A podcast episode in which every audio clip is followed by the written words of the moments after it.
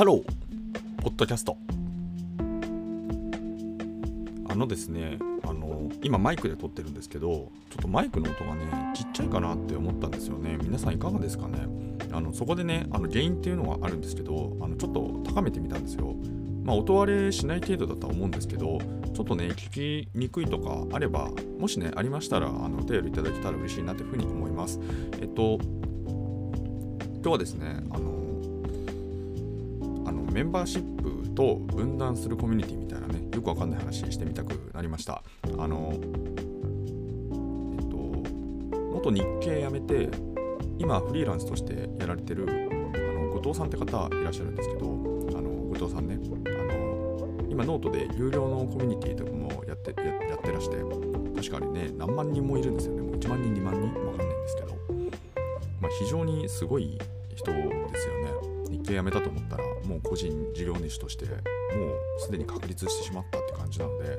まあ、そういう意味でもなんかこう時流を読む力もありで一方で誰なんかねみんなが求めてるものを的確になんかさいいクオリティで出すってことができるというかなんか非常にその点ねすごい人だなってやっぱ思うんですよね。で投資関係の方は多分ねかなりこうチェックされてると思いますし、まあ、僕もね結構あの後藤さんの続報とか見てたりしてるのですごいあの参考になるなと思うんですけどであの方がねあのツイッターであのメンバーシップって始めたんですよね。あのツイッターメンバーシップってあのお金払ってもらった人限定であの投稿がね見れるみたいな機能なんですけどでこれがね別になんかこう他の人と同じような感じでメンバーシップ始めたってわけじゃなくてなんていうかこう健全なあのコミュニケーションをするためのツールとして使い始めたっていうところがあったんですよね。えー、どういうことかっていうとあのなんだっけ最近結構そのリプライとかあの誰でもリプライできるようにしてたんだけどそうするとなんかこうスパムアカウントから来たりとかリプライがねであとなんかこう後藤さんと全くそっくりなアカウントなんだけどリプライに自分がねその後藤さんの本当の、えー、投稿した後に偽物後藤さんが返信するとまるで自分が返信して続きをやってるかのような感じ。でそれで例えば変なね LINE グループに招待してみたりとか。まあ、そういう投稿ってのもね最近こう緻密さを増してきててあってみたいな話があったんですよね。なのでそこでそのお金を払った人。で具体的には1ドルっていうのが一番最低ラインらしいんですよねどうやらね。だからその1ドルを払ってくれた人。でこれプラットフォームによってなんかいろいろあるみたいで Android で見たら150円だったんですけど、まあ、そうすると要はなんかこうフォローしてくれるとフォロー返ししてくれてで多分ねそのコメントできる人っていうのがそのなんていうの、お父さんがフォローした人に限定しますって話だったんですよね。要はそういうスパムが来るから。で、そのフォローする人を見分けるにあたってお金を払ってくれた人にする。で、それは別にお金儲けをしたいってわけじゃなくて、なんかそういう関係性を築いてくれるっていう、なんていうの、こう、なんていうのかな、それをやってくれる人に限ってやりますね、みたいなね。まあ、そんな感じってことですね。で、このね、運用自体がうまくいくかって話は、別にまあ、今日のスコープじゃないんですよ。まあいろいろね、安すぎるので、まあいろいろ出るかもしれないなって思うんですけど、あの本質的に何かって話で言えば、多分もう多分いろんな人に気楽にリプライ飛ばしたりとか、気楽になんかこう話しかけてみたりとか、なんか意見を表明してみてみたりとか、ま、そういうことは多分ね、本当にやりにくくなるんだろうなみたいなことはちょっと感じたんですよね。あの要は今ってこう Twitter って例えば Twitter ですけど Twitter ってものがあった時にアカウントがあってでそこに対して例えばねあのすごく言う影響力ある人で今ホリエモンっているじゃないですか。すいませんね。毎度ホリエモンの話題出して恐縮なんですけど本当にね話しやすいんですよ。いろいろやってるから。あのだから例えばああいうねもうなんかみんなが会いたいって思う人がいたとしてで当然あの人は時間単価がすごく高いわけなんですよね。なんだけどなんかそのでもああいう人が発信したものに対してすぐリプライっつってなんかこうクソリプでも何でもいいんだけど飛ばせたりとかあるいはなんかこう引用リツイートで分かんないですけど自分の意見を表明してみたりとか、まあ、そんなことできるじゃないですか。要はね、なんかその、あたかも誰かが言ったものに対してカウンターで自分もなんかこう意見表明するような感じ、まあ、トライの意を狩るじゃないですけど、つまり自分が弱小であっても、例えば引用リツイートすれば、あの目立つ確率高いじゃないですか。返信したりとか。つまりその人の影響力を曲がりしてるって話なんだけど、まあ、そこら辺の意識って多分あんまりなくて、まあ、便利にね、自分にが拡散力ない代わりに誰かの拡散力を使って、まあ、やるみたいなそういうただ乗りみたいな人って結構多いと思うんですけど、まあ、でもそんなようなことも加えつつ自分も注目されるかもしれないみたいなところで結構書いたりする人もいるなって見えるんですよね。いやそんな風になんかこう自分のお気持ちをなんかこう気軽に表明できてしまうっていうところが、まあ、ある意味で何ていうのかな今はものすごくフラットなので、良さといえば良さだったのかもしれないですよね。まあでもやっぱりその何ていうかこう牧歌的というかこの空気感ってやっぱり続かないよねっていうかそのね誰でもリプライした結果ねなんか例えばなんかこうなんだっけそのリアリティショーでやってた女の人ね自殺しちゃったりとかしてそこから辺からね結構空気変わったなって感じなんですけどなんていうかこう誰でもかんでもねなんかこう好き勝手言っていいのか問題とかやっぱり最近すごく話題話題とかなんか出てきたじゃないですかその空気感というのが。でそこから考えられることはやっぱりなんかどんどん分断していくんだろうなつまりなんかその本来交わっちゃいけない人たちが交わってしまうって話ですよね。でこれがそのホリエモンの話またちょっと今ね例を出したのでその続きでちょっと思い出したのでお話しするんですけどあの境界知能っていう話してて、まあ、簡単に言うとあのね文章を読めてる人って結構少ない疑惑ってあるんですよね。でこれはねやっぱりその本当にどうなのみたいなところはあるんですけどただあのこの前紹介した無理ゲー社会ってところで立花明さんっていうのもまさにその OECD のかデータ引っ張ってきてて3分の1の人が実はその文字読めてないんだよっていうのを実際に書いてあったんですよ。